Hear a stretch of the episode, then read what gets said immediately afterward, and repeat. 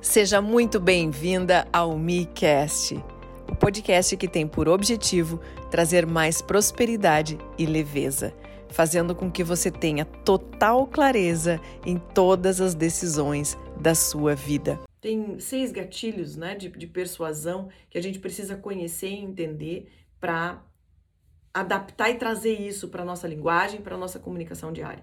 Primeiro, reciprocidade. É quando eu entrego uma solução, é quando eu entrego um benefício para aquela pessoa. E isso é muito comum, né? É, a gente vê isso todos os dias no, no, no, degustação em supermercado. A pessoa vai ali, oferece uma amostra, né? Você degusta, ou seja, é dar, é, é, é dar a alguém algo, né? Vai numa loja, fez uma compra, aí depois você já ganha um cupom para uma próxima compra, você tem lá 20% de desconto no, na segunda compra.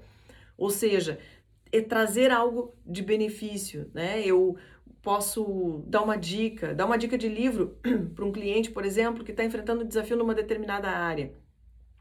Ou seja, eu faço alguma coisa de uma forma gratuita, né, querendo ajudar verdadeiramente aquela pessoa, ela vai internamente vai gerar nela ali o desejo de me retribuir. O desejo de, uau, puxa, que bacana, essa pessoa está me ajudando, essa pessoa me deu uma dica aqui que resolveu o meu problema agora.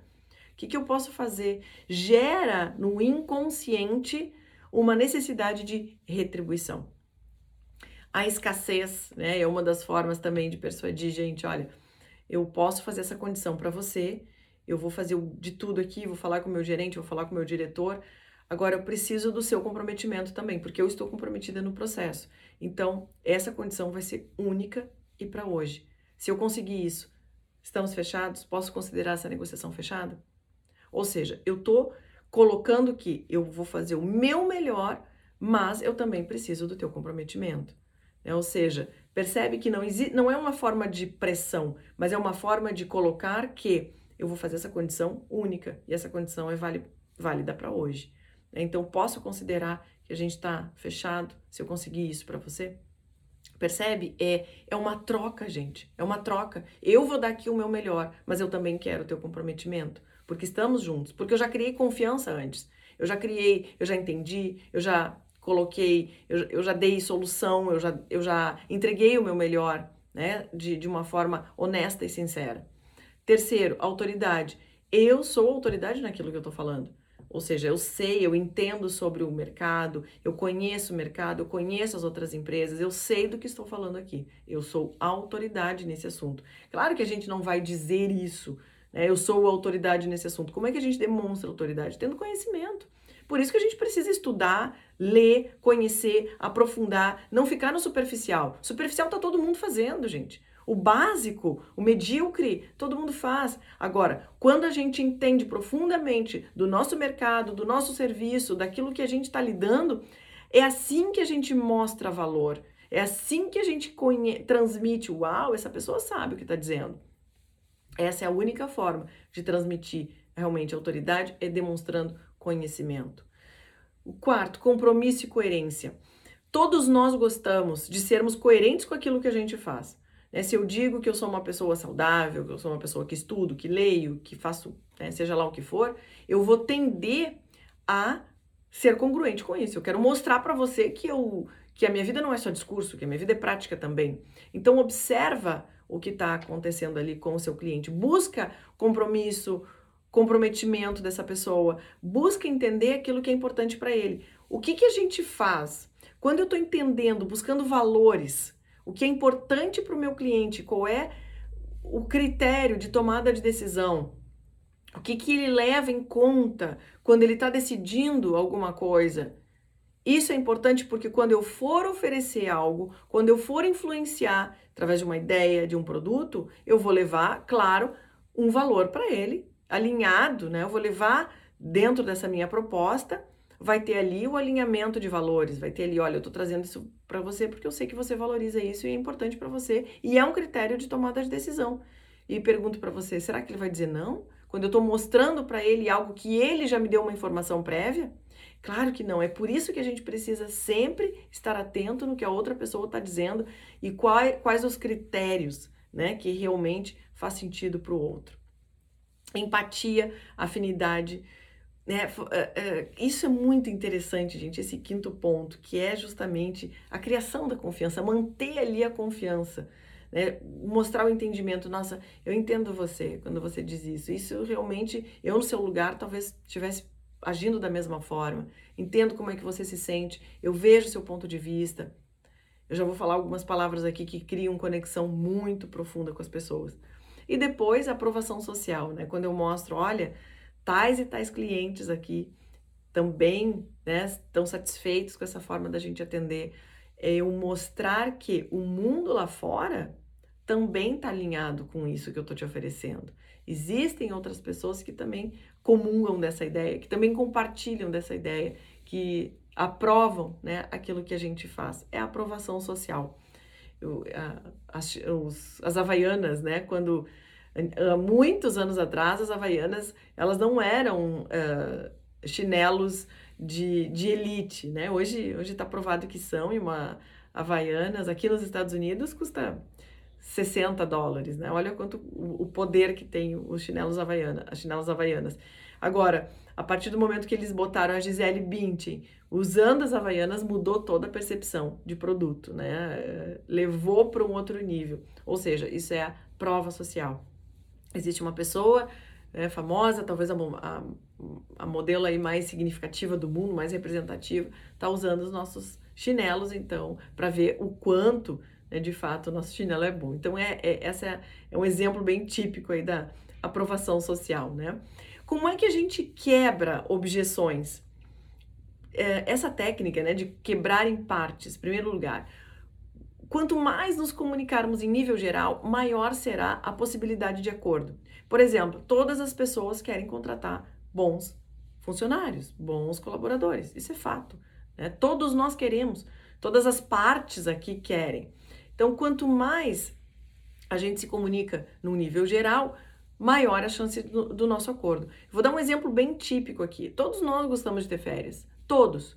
Não existe uma pessoa aqui que nunca quer ter férias na vida. Todos nós gostamos de tirar férias, isso é fato, né? Mas será que todos nós gostamos de férias por 30 dias sempre? Talvez não. Férias sempre no Brasil, férias sempre na praia e férias sempre na praia de Floripa. Claro que não. Então, percebe aqui, quanto mais a gente se comunica no nível geral, maior é a nossa chance de acordo. Ninguém vai discordar.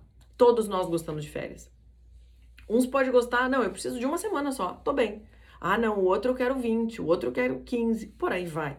A gente tem percepções de mundo, necessidades diferentes. Então, quanto mais a gente vai indo para o nível específico, a gente tende a formar a gente tende a começar a ter ali desacordos. Como é que a gente faz então para buscar novamente o acordo? Vai para o nível geral. Não, mas olha só, quero só relembrar aqui, o que, que nós estamos falando aqui? Nós estamos falando aqui de conhecimento. Alguém pode dizer o seguinte: não, mas aquele ponto ali que a Milene está falando eu discordo. Ok, eu vou validar. Como é que eu faço para validar? As pessoas perdem a motivação da agressão se percebe que tal agressão não tem efeito. Como é que a gente faz para validar isso? Evite a palavra mas. Encontre o assunto em questão e forme três perguntas contendo esse nível. Por exemplo, assim, como é que a gente faz isso? Ó?